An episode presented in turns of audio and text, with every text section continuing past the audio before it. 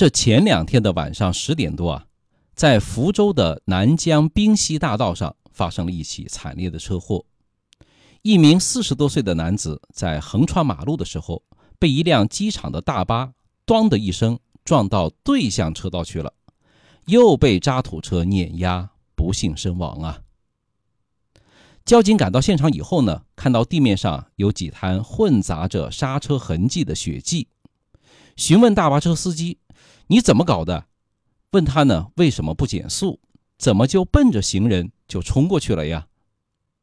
大巴司机说：“啊，我实在对不起，我没有办法，我什么也看不见呢。”调查表明呢，当时对向车道的车辆啊开着远光灯，看不清前方的行人。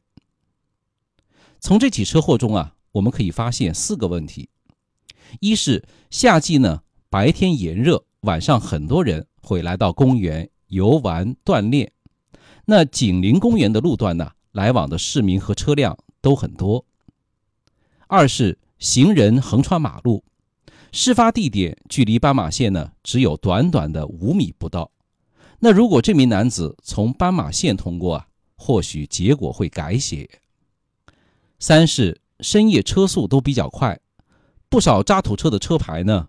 都有遮挡污损的情况，野蛮开车，安全隐患很大。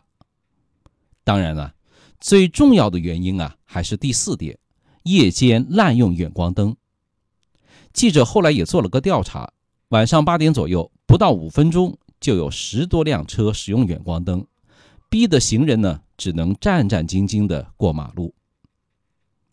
远光灯杀人呢，邵雍不止说过一次了。肯定也不会是最后一次。那夜间开灯啊，有什么具体的要求呢？第一，在室内严禁开启远光灯，尤其是前面说到的这种市区照明条件又良好的道路。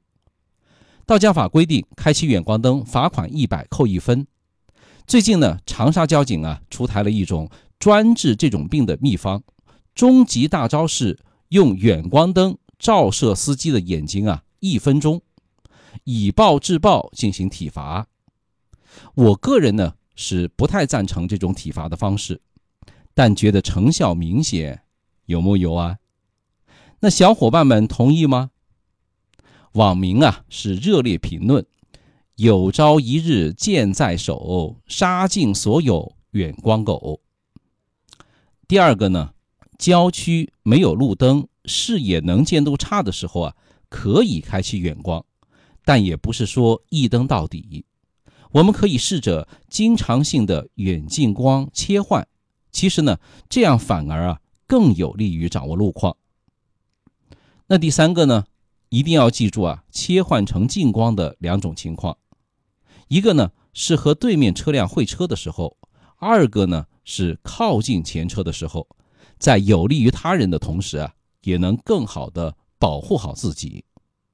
那当你发现对方没有切换的时候啊，你可以反复的切换进行提醒。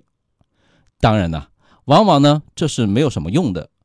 假如他还没有关掉，我们也只能够减速慢行，让他先过去了。毕竟狗咬你，你不能够咬狗啊。对于这种行为啊，交警叔叔呢。也不能每时每刻都盯着路上的车看有没有人乱开远光灯，那怎么办呢？最近啊，福州交警就配备了一种能够自动识别抓拍远光狗的神器，在最近就查处曝光滥用远光灯的违法车辆七百零五台，可见效果还是不错的。那这套系统的前端呢，有两个探头。一个在灯光的辅助下抓拍车辆的外观，另一个呢是测光灯，测量车辆的灯光角度。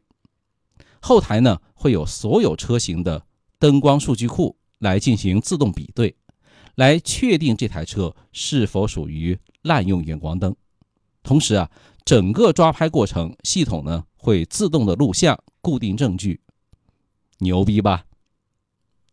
关于这个话题，您有什么看法呢？欢迎关注“邵雍说交通”微信公众号留言。说实话，真希望这套系统能够推广到全国，让所有不顾及他人生命安全的远光狗啊，都受到应有的惩罚。同意的就请点个赞吧。少用说交通，您开车、养车、用车的好帮手。为了您和他人的安全，让我们一起来正确使用远光灯。关注一下吧，谢谢啦。